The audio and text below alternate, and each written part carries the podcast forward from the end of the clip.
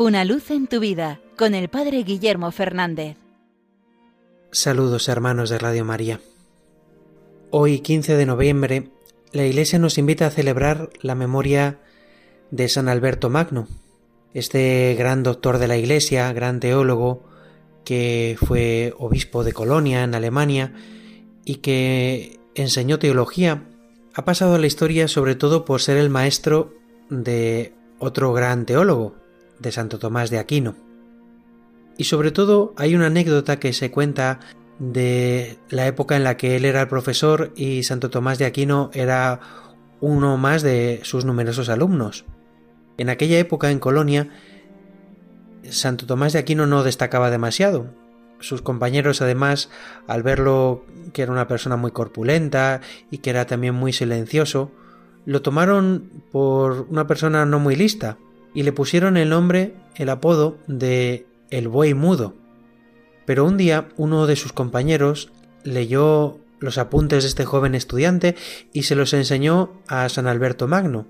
Al leerlo, éste dijo a, sus, a los otros estudiantes Ustedes lo llaman el buey mudo, pero este buey llenará un día con sus mugidos el mundo entero. Fue una profecía del que luego sería este gran doctor que fue Santo Tomás de Aquino. Pero creo que esta anécdota nos ayuda a una cosa que es muy importante y es cómo miramos a los demás. Los santos miran con un mirar que va más allá de las apariencias, con un mirar que no se queda en lo de fuera, sino que es capaz de descubrir el plan de Dios para cada uno, la inmensa dignidad que cada hombre lleva en el corazón y la inmensa potencialidad cuando se deja a Dios actuar. Nuestro mundo juzga por las apariencias.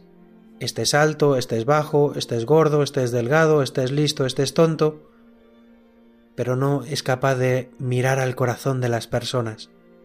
¿Cuánta gente se dedica a poner sobre todo fotos suyas haciendo cosas? Pero somos incapaces de abrir el corazón y demostrarlo. Los santos son los que miran más allá, los que tienen una mirada de fe, una mirada como la que tenía el mismo Cristo, que cuando se encontró con Zaqueo subido a un árbol no pensó que bajito es este hombre o este malvado recaudador de impuestos, sino que vio un corazón que buscaba a Dios, que deseaba a Dios. Pues hoy le pedimos a San Alberto Magno que nos enseñe a mirar, a mirar como mira Dios, a mirar como miran los santos, a mirar el corazón de las personas y el precioso plan que seguro que Dios tiene para cada uno de ellos. No nos queremos nunca las apariencias, sino pidamos al Señor esta verdadera profundidad en la mirada.